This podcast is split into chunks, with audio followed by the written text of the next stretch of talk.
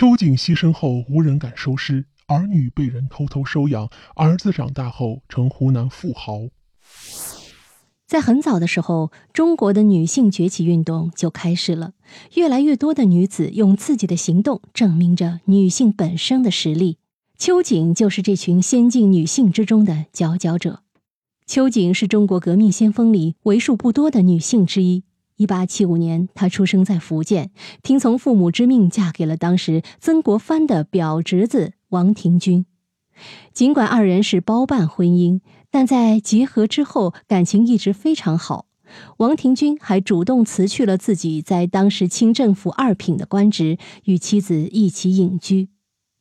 当时的中国正在风雨飘摇之中，内有腐败的体系，外有敌人的入侵。接受过先进知识的秋瑾，在这片动荡之中，毅然决然地投身到了革命事业之中。一面不停地进行推翻清政府的运动，一面为女性的权益四处奔走着。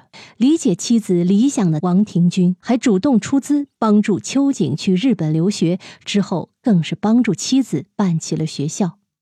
秋瑾能有之后的作为，很大原因在于自己伴侣王廷钧的倾力支持。当时清政府仍然在苟延残喘着。所以，秋瑾这样公然支持革命的行为，被清政府官员扣上了谋反的罪名。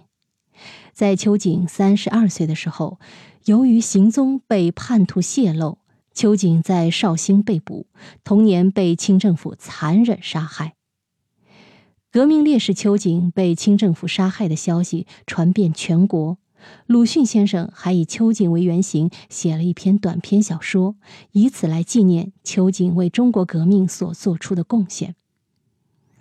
由于当时明智未开，有很多人害怕被牵连，被扣上谋反同党的名号，没有一个人敢出头为秋瑾收尸。在尸体停放了几天之后，秋瑾生前的几位朋友才找机会将其偷了出来。妥善安葬。失去爱妻的王廷钧很快病重，在大儿子只有十二岁的时候就撒手人寰了。大儿子王元德无奈之下，只能带着年幼的妹妹找人收养，寄人篱下。继承母亲的革命意志的王元德，在十四岁的时候就加入了中国同盟会，在大学毕业后，更是以优异的成绩担任了《江生日报》经理。之后，王元德又弃笔从商，开始做起生意来。头脑极其聪明的他，在生意场上混得风生水起，成了湖南有名的富豪。他开创了大绸布店、同庆祥绸布店、协和油盐号等等实业。不止如此，湖南、武汉等各地的电器公司、矿业公司都有了他的股份。经商成功的他，为了纪念自己的母亲。就效仿自己父母建了一所中学，以此来帮助新中国培养新的人才，继承自己母亲未完成的革命遗愿。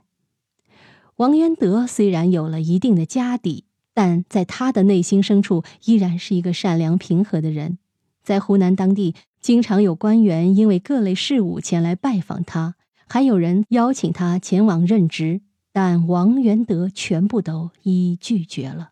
他不仅身先士卒，加入了各类革命组织，还直接动用自己的身家财产来资助当时的中国革命，无愧于自己母亲的革命思想。在新中国建立之后的土改活动中，王元德丝毫没有保留的将自己家里的田产私产全部捐给了国家，自己则在湖南文史馆做起了专门收集母亲生前资料的工作。虽然秋瑾英年早逝，但他留下来的精神却一辈辈在自己的后人中流传了下来。好了，密室里的故事，探寻时光深处的传奇，目前为您讲述，下期咱继续揭秘。